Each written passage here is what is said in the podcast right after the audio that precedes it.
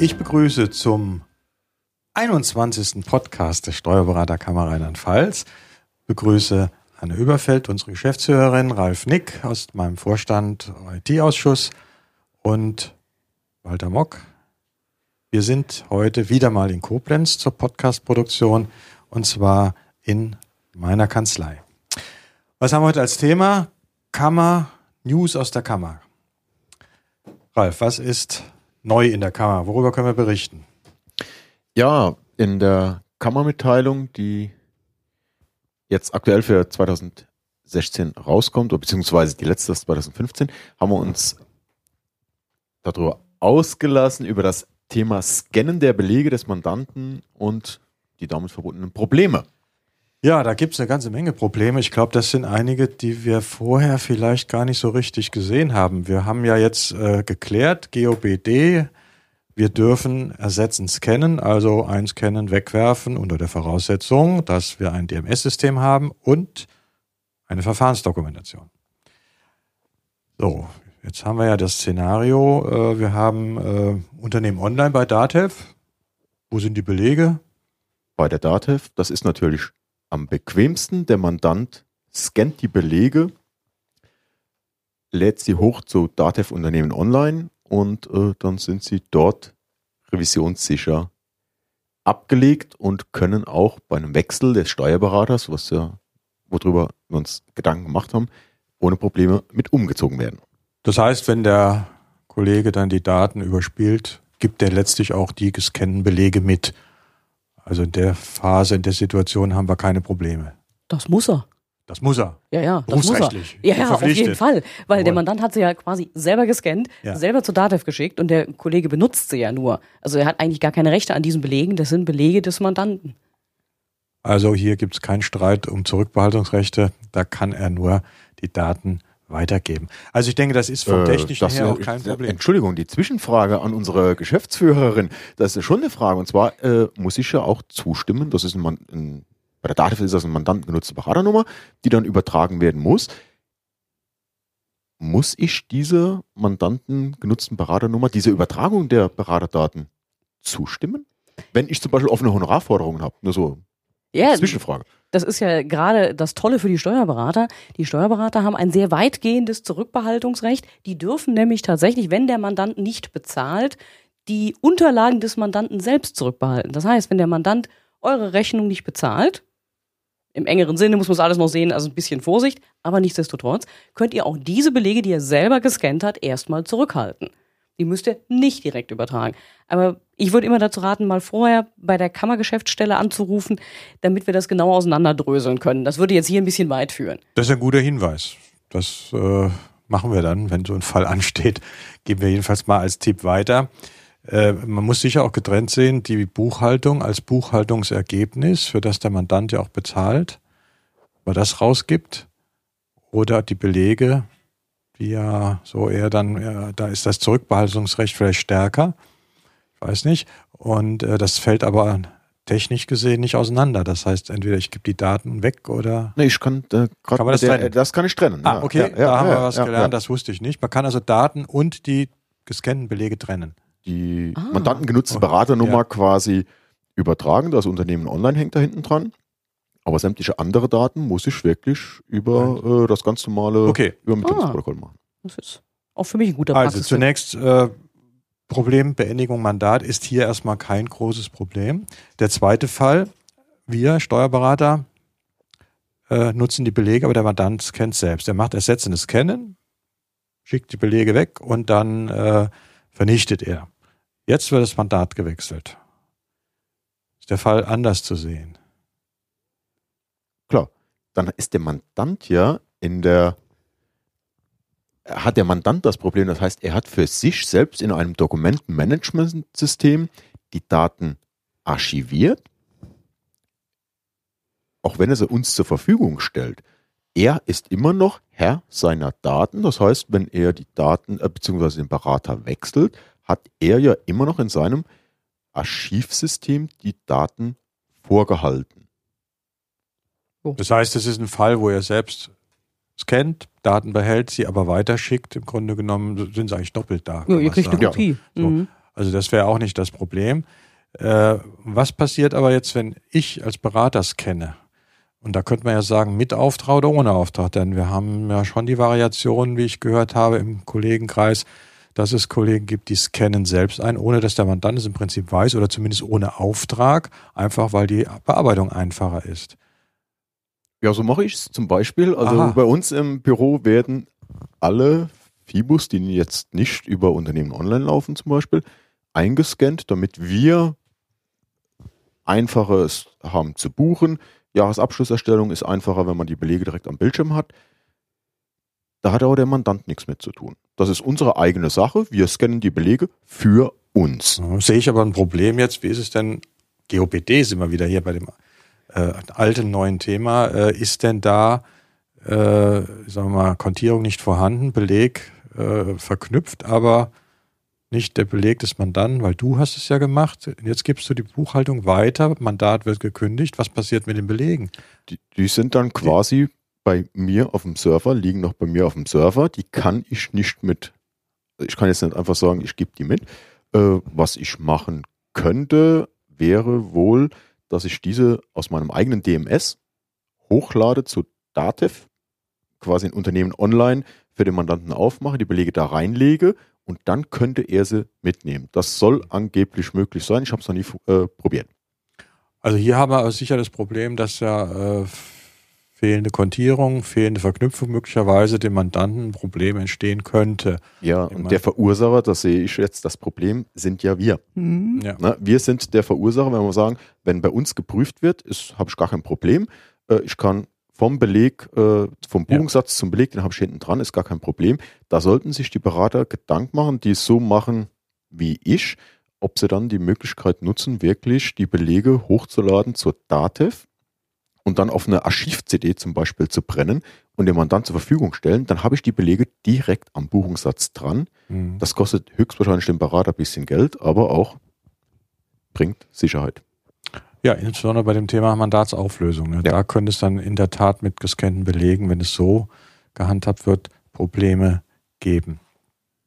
Wie ist denn, ja, Ja, die Gebührenfrage ist dann aber ja, natürlich eine total Genau, spannende. da wollte ich auch nochmal drauf hinaus. Kann Denn- ich denn, kann ich denn, wenn der Mandant mir das zum Scannen gibt, kann ich das denn abrechnen? Wenn du einen Auftrag zum Scannen hast, klar, dann kannst du es abrechnen. Es gibt natürlich keinen äh, Tatbestand in der Steuerberatervergütungsverordnung dafür, aber kannst du Vergütungsvereinbarung mit dem Mandanten treffen, Stundensatz für Scannen oder Scannen pro Seite, was immer. Das Problem ist nur, wenn man es macht wie du, Ralf, und scannt fröhlich vor sich hin, hat keinen Auftrag des Mandanten, dann kriegt man dafür natürlich auch erstmal kein Geld. Nee, das läuft bei uns auch ehrlich gesagt unter internen Verwaltungskosten. Vorbildlich, absolut vorbildlich. Ja, also wir sehen, das Scannen hat eine ganze Menge Facetten, die hinten dran folgen. Also ist man auch hier beim äh, Beendigung des Mandates. Also im Grunde genommen Hinweis an die Kollegen, mal vorher genau zu überlegen, wenn man sich in dieses Feld begibt, Scannen, wie sieht's denn aus, wenn es aufhört?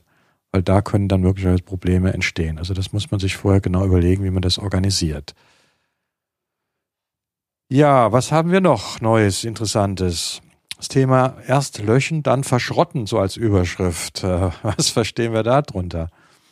Ja, jeder von uns ist, wir haben eben gerade drüber geredet, wir scannen, das heißt, wir haben so einen Multifunktionsdrucker, Scanner, Teil, also so eine große Maschine äh, im Büro stehen und die Teile, die Drucker haben die, ich sag mal so, die Unart, die letzten Daten zu speichern. Ja, ich glaube, das ist, was vielen gar nicht so Mhm. bewusst ist. Die ganzen heutigen tollen Drucker, Laserdrucker haben eigentlich Festplatten drin, die eine ganze Menge abspeichern und äh, das Ganze wird ja nie letztlich gelöscht. Allenfalls, wenn es voll ist, fliegt was raus, dann kommt wieder was drauf. Äh, und was da drauf ist, sind letztlich die Schriftstücke, die wir da rausschicken und die ganzen Informationen. Und wenn wir jetzt einfach verschrotten würden, dann geben wir die Daten weg. Zumindest äh, besteht die Gefahr, dass jemand sich das ansehen kann. Ja, die, wie gesagt, ich gehe nicht davon aus, dass sich irgendein Berater darüber mal Gedanken gemacht hat. Ich gebe jetzt mal, zum Beispiel oftmals ist ja, läuft ja sowas im Leasing ab. Ich gebe den Drucker nach vier Jahren zurück und den kriegt irgendjemand anderes, Mhm. weil er sagt, okay, ich hole mal so ein Zweitgerät. Und dann kann er rein theoretisch deine letzten Bilanzen, die du ausgedruckt hast, äh, Ja. gerade nochmal rauslaufen lassen. Die Geschäftsführung ist leicht echauffiert in diesem Gedanken wahrscheinlich. ne? Genau, die Geschäftsführung sagt nur Verpflichtung zur Verschwiegenheit, strafrechtlich bewährt. Ich habe Angst um euch.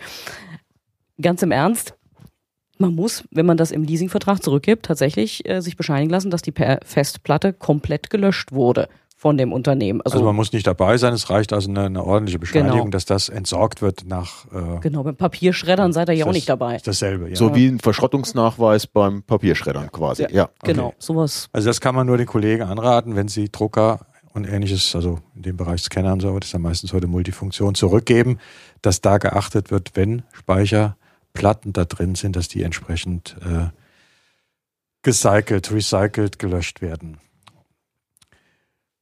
Ja, was habe ich gehört? Ausbildungsvertrag am PC ausfüllen. Das ist ja fast so komfortabel wie beim Finanzamt. Dort kann man ja inzwischen auch Formulare am PC ausfüllen. Wir ziehen nach, ausnahmsweise mal. Ja, und ich bin auch nicht mal ganz richtig glücklich mit der ganzen Sache, weil es ist, weil wir ja immer noch die Unterschriften drunter brauchen. Das heißt, ihr müsst das Ding dann oder könnt es am PC ausfüllen, speichert das schön bei euch ab im DMS oder dergleichen, aber ihr müsst nichtsdestotrotz müsst das ausdrucken und dann muss es der Azubi unterschreiben, ihr unterschreiben und dann kriegen wir die ganzen Exemplare immer noch geschickt. Also wir haben noch einen gewissen Medienbruch bei der ganzen Also Sache. das ist bei der Finanzverwaltung auch so, weil das Formular kann ich da auch nicht unterschreiben. Es muss auch der Mandant unterschreiben. Wir drucken aus und schicken hin. Aber immerhin das Ausfüllen am PC ist ja schon mal sehr hilfreich, finde ich. Die neue Version ist auch komfortabler als die Vorgängerversion. Äh, Ein Lob an die Kammergeschäftsstelle. Ihr macht uns das Leben ein wenig leichter. Und ich hoffe mal, das wird auch vielleicht noch leichter zu finden sein, wenn wir dann ab Januar, Februar, März irgendwann die neue Website haben, die wir hier schon mal besser. so nebenbei ankündigen können.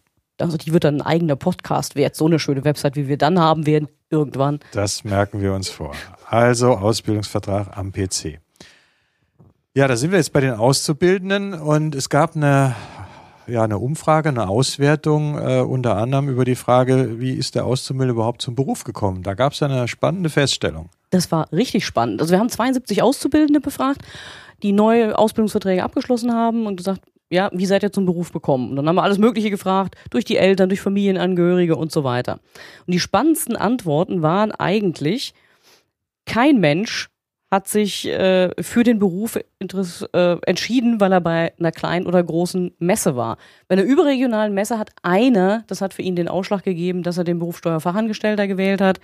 Bei den lokalen kleinen Informationsveranstaltungen in der Schule waren es genau null Leute, für die diese Informationsveranstaltungen den Ausschlag gegeben haben, Steuerfachangestellte zu werden.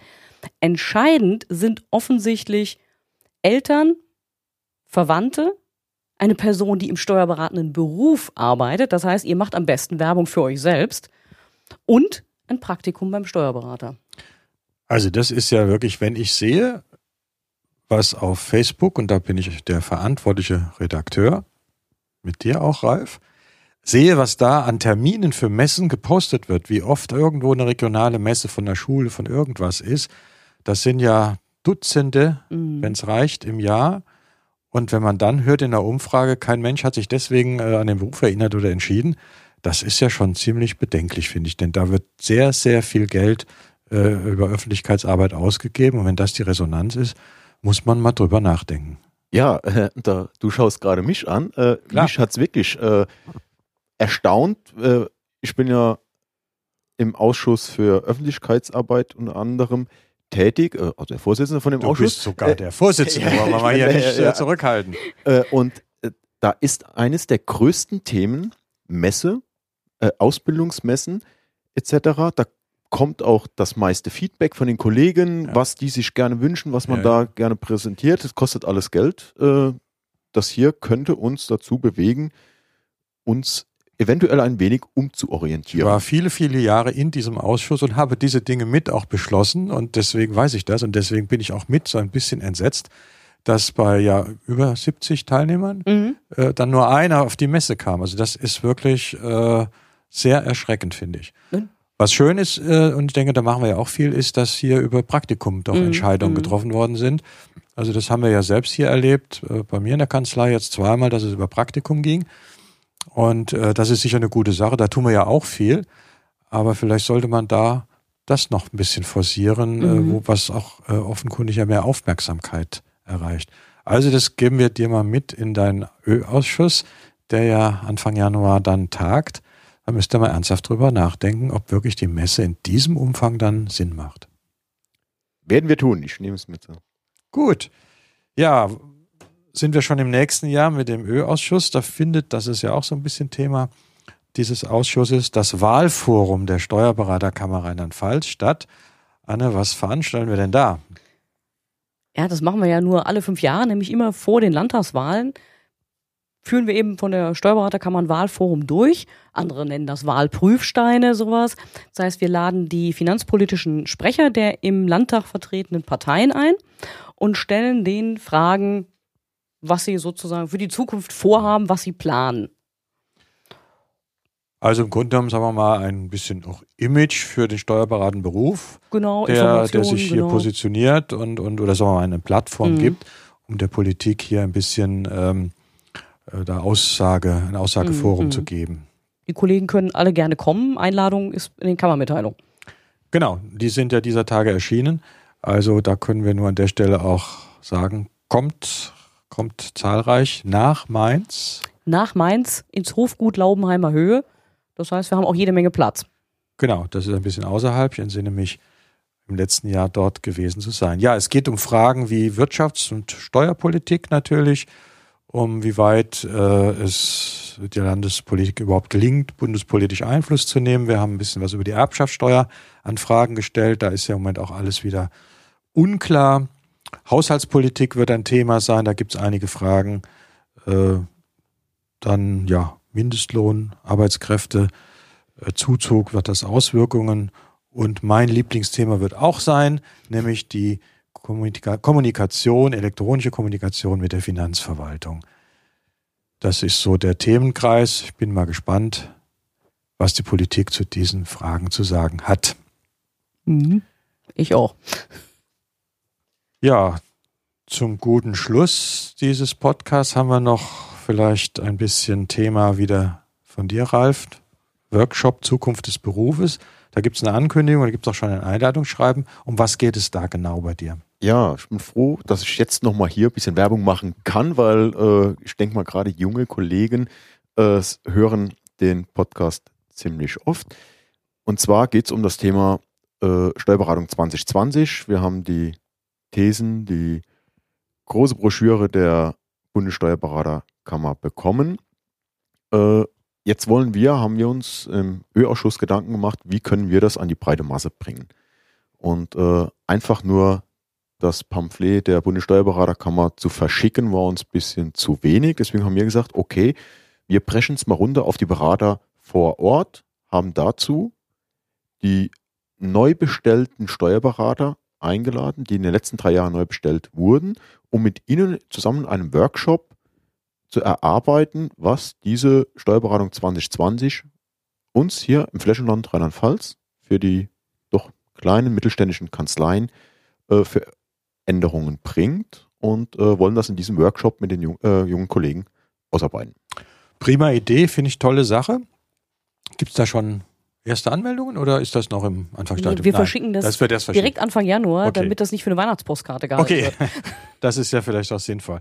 Ja, finde ich eine tolle Sache und bin ich auch sehr gespannt. Werden wir sicher irgendwann mal in einem Podcast darüber berichten, was da im Workshop passiert ist und was die Erkenntnisse der jungen Kollegen und Kolleginnen sind. Damit wären wir für heute am Ende mit unserem Podcast. Herzlichen Dank an euch und bis zum nächsten Mal. Tschüss. Tschüss. Und tschüss.